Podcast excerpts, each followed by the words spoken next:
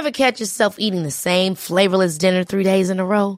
Dreaming of something better? Well, HelloFresh is your guilt-free dream come true, baby. It's me, Kiki Palmer. Let's wake up those taste buds with hot, juicy pecan-crusted chicken or garlic butter shrimp scampi. Mm. Hello Fresh.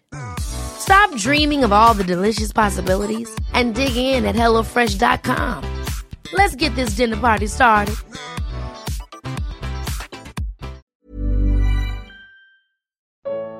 Quem eram os reis magos?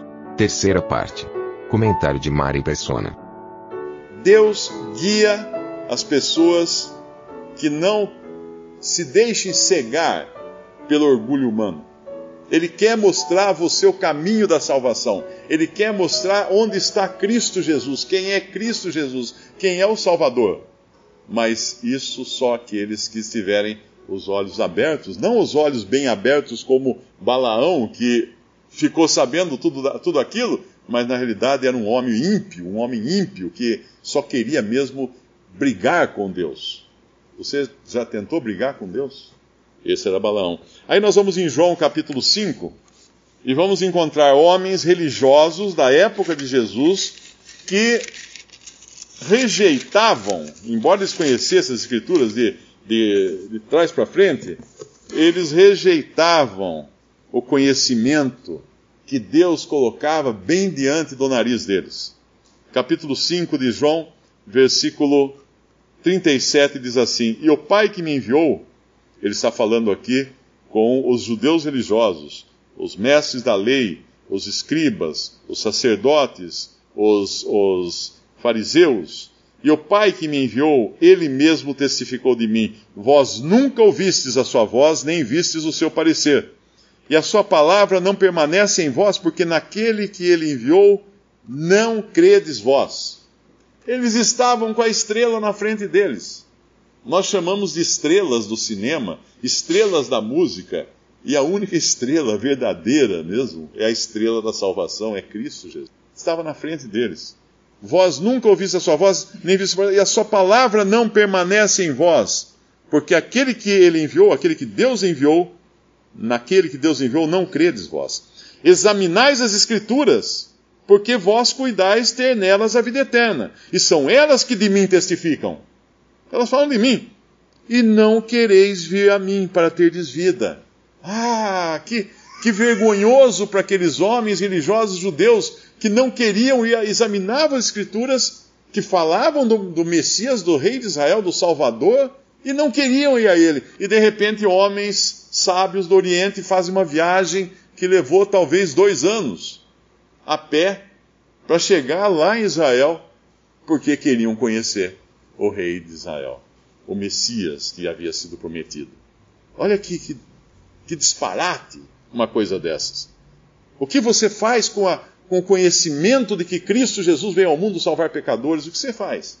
Você é aquele que está ali acomodado, com todo esse conhecimento na sua frente, todos os dias escutando que Jesus Cristo morreu na cruz para salvar você? Ou você é aqueles que saem do Oriente e viajam direto, dias e dias, para poder se encontrar com, a, com o Salvador do mundo? Eu nunca me esqueço, de uma vez me contaram de um irmão que mora no, nas montanhas da Bolívia e todos os domingos ele acorda de madrugada, no meio da noite, caminha quatro horas a pé pelos caminhos das montanhas para chegar numa assembleia que os irmãos estão reunidos para partir o pão e ele vai lá participar da ceia do Senhor. Depois tem mais quatro horas a pé para voltar para o povoado dele no meio das montanhas. Isso é querer conhecer o Senhor, isso é querer adorar o Senhor Jesus, isso é ter a certeza da sua salvação. Agora ele faz isso por quê? Porque ele fazendo assim, andando bastante, ele vai ser salvo, como andam esses na, na estrada, esses andarilhos com uma cruz nas costas, indo para a Aparecida do Norte? Não! O Evangelho não é uma lista de regras e de coisas, de sofrimentos que você deve cumprir para merecer a salvação. O Evangelho é a boa nova, a boa notícia de que Cristo cumpriu tudo o que precisava ser feito para dar a salvação de graça para qualquer pecador arrependido que chegue até ele e simplesmente fala: Senhor, me salva. Me salva. Quando aquele, aquele centurião que queria se suicidar ali depois que ele viu que os seus presos talvez tivessem escapado, inclusive Paulo e Silas, ele pergunta para Paulo e Silas: Senhores, o que eu devo fazer para ser salvo? E Paulo e Silas respondem: Crê no Senhor Jesus e será salvo, tu e tua casa. Ele podia ter falado assim, mas só isso? Só isso não. Isso foi o maior custo do mundo, a obra mais cara do mundo. Porque o sangue do Filho de Deus foi derramado na cruz para salvar quem? Pessoas boas? Não, pessoas pecadoras. Pessoas pecadoras. E nos versículos em diante, quando o Senhor continua, depois de falar, examinai as Escrituras, porque vós cuidais ter nelas a vida eterna, e são elas que de mim testificam, e não quereis vir a mim para terdes vida. Não quereis vir a mim para terdes vida. Aqueles homens vieram do Oriente para buscar esse Salvador, esse Cristo, quando ele nasceu no mundo. E esses homens aqui, no, no bem bom ali, pertinho, não querem ir a Jesus, que está na frente dele, para terem vida. E não recebo glória dos homens, diz o Senhor Jesus para eles. Mas bem vos conheço que não tendes em vós o amor de Deus. Eu vim em nome de meu Pai e não me aceitais. Se outro vier em seu próprio nome, a esse aceitareis. Ele já dava aqui uma profecia que no futuro virá o anticristo, que será aceito por Israel. Será aceito por Israel, não por todos. Vai ter um pequeno remanescente que vai crer em Cristo e não vai aceitar o anticristo. Mas a grande massa da população, tanto de judeus como de gentios, irá receber de braços abertos o anticristo, que virá em seu próprio nome. Mas esse que veio uh, enviado pelo Pai, em nome do Pai, eles não quiseram. Como podeis vós crer, recebendo honra um dos outros, e não buscando a honra que vem só de Deus? Não cuideis que eu vos hei de acusar para com o Pai. Há um que vos acusa, Moisés, em quem vós esperais. Porque se vós cresceis em Moisés, crereis em mim, porque de mim escreveu ele. Mas se não credes nos seus escritos, como crereis nas minhas palavras? Se não credes nos escritos de Moisés, como crereis nas minhas palavras? Às vezes eu recebo e-mails, mensagens de pessoas espíritas ou da Umbanda, do Candomblé, da Macumba, uh, dizendo que até gostam de ler os evangelhos, mas não o Antigo Testamento. Não aquele negócio que Deus proíbe comunicação com os mortos, que Moisés escreveu essas coisas, né? Tá lá no, lá no Antigo Testamento, lá na lei, lá no Pentateuco, os cinco primeiros livros da Bíblia. Aí eu mostro essa passagem. Se você não crê nos escritos de Moisés, como é que você acha que vai crer em Jesus? Não tem como. Foi de Jesus que Moisés escreveu. Não tem como. Então o ponto é esse. Se você se acha um grande entendedor de muitas coisas e ainda não foi a Cristo, você não entende nada. Você ainda não entendeu aquilo que tem valor para a vida eterna. Todo conhecimento humano vai passar. Toda tecnologia humana vai passar. Aqueles homens do passado não eram brutos, não eram rudes, não eram ignorantes, eram sábios eram sábios que perscrutavam as Escrituras e muitos outros documentos, muitos outros livros e conhecimentos, mas eram sábios, eles estavam atrás. E aqueles que buscavam realmente a salvação iriam encontrar, iriam seguir a estrela. Você já seguiu a estrela? Você já seguiu a estrela que é Cristo? Você já foi buscar onde está esse que é o Salvador do mundo?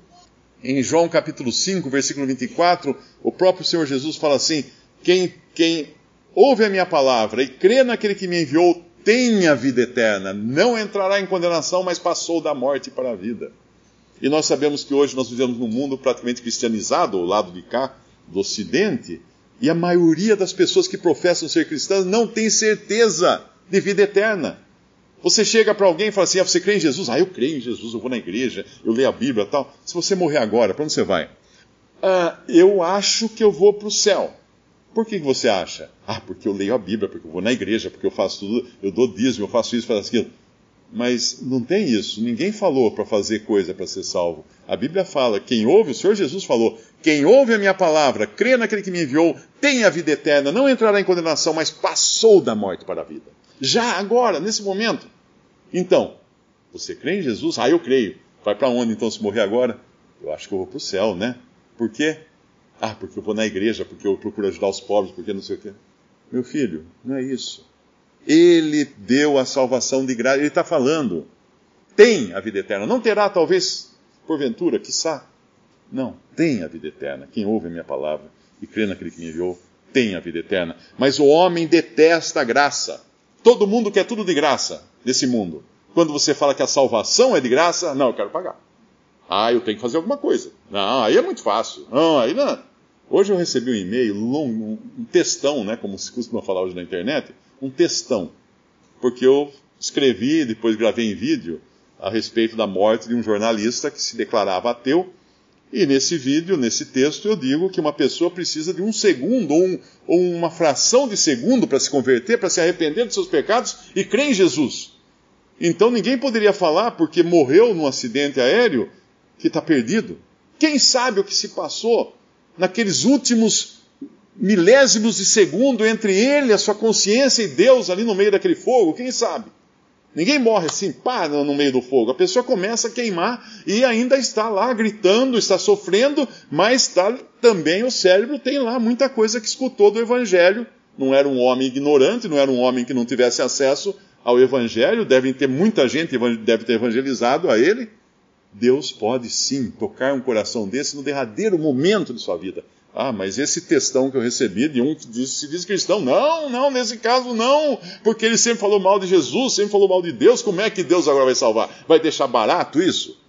Não entende o que é graça. A, a, a única justiça que Deus quer para salvar o pecador é a justiça que ele fez em Cristo, na cruz.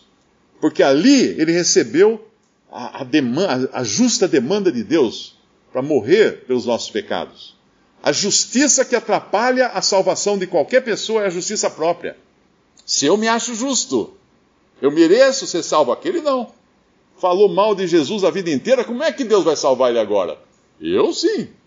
O fariseu publicano, o fariseu está no templo falando assim: ó oh, Deus, eu dou dízimo, eu, eu jejuo, eu faço isso, eu faço aquilo, e tatati, tatatá, e um publicano que era um, um, que era um traidor da pátria naquele tempo, porque ele coletava impostos dos judeus para entregar para o invasor romano, o publicano não ousava nem levantar os olhos e batia no peito e falava assim: Ó oh, Deus, tem misericórdia de mim que eu sou pecador. E o Senhor Jesus fala: Esse foi justificado. Não aquele. Por quê? Porque aquele tem justiça própria. Você não vai poder ser justificado por Cristo se você tem a sua própria justiça. E vai levá-la para o lago de fogo, para a condenação eterna. Então creia em Jesus, aceite que Deus já indicou o caminho, Deus já deu a estrela, Deus já mostrou, e essa estrela que é seguida até pelos, pelos mais improváveis, como aqueles magos do Oriente, ou qualquer pessoa que passou uma vida dissoluta e no último segundo da sua vida crê no Salvador. Sim, será salvo. Se ele creu no Salvador, será salvo e aquele que passou a vida inteira numa igreja, Bíblia do braço, cantando, louvando, fazendo isso, fazendo aquilo, falando, ó oh, Senhor, ó oh, Senhor, uh, te, te, em teu nome expulsei, expulsei demônios, em teu nome fiz maravilhas, em teu nome profetizei. E o Senhor vai falar para ele, Mateus capítulo 7, nunca vos conheci, apartai-vos de mim, nunca vos conheci. Esse, isso é o religioso. Deus não vai salvar religiosos, Deus vai salvar pecadores arrependidos que creem em Jesus como Salvador. Espero que você seja um deles.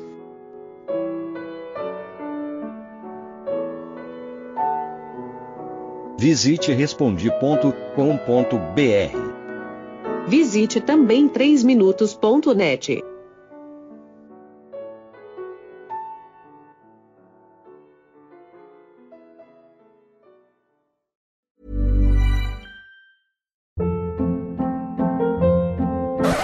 Up. What was that? Boring. No flavor. That was as bad as those leftovers you ate all week. Kiki Palmer here, and it's time to say hello to something fresh and guilt-free. Hello Fresh. Jazz up dinner with pecan-crusted chicken or garlic butter shrimp scampi. Now that's music to my mouth. Hello Fresh. Let's get this dinner party started. Discover all the delicious possibilities at hellofresh.com.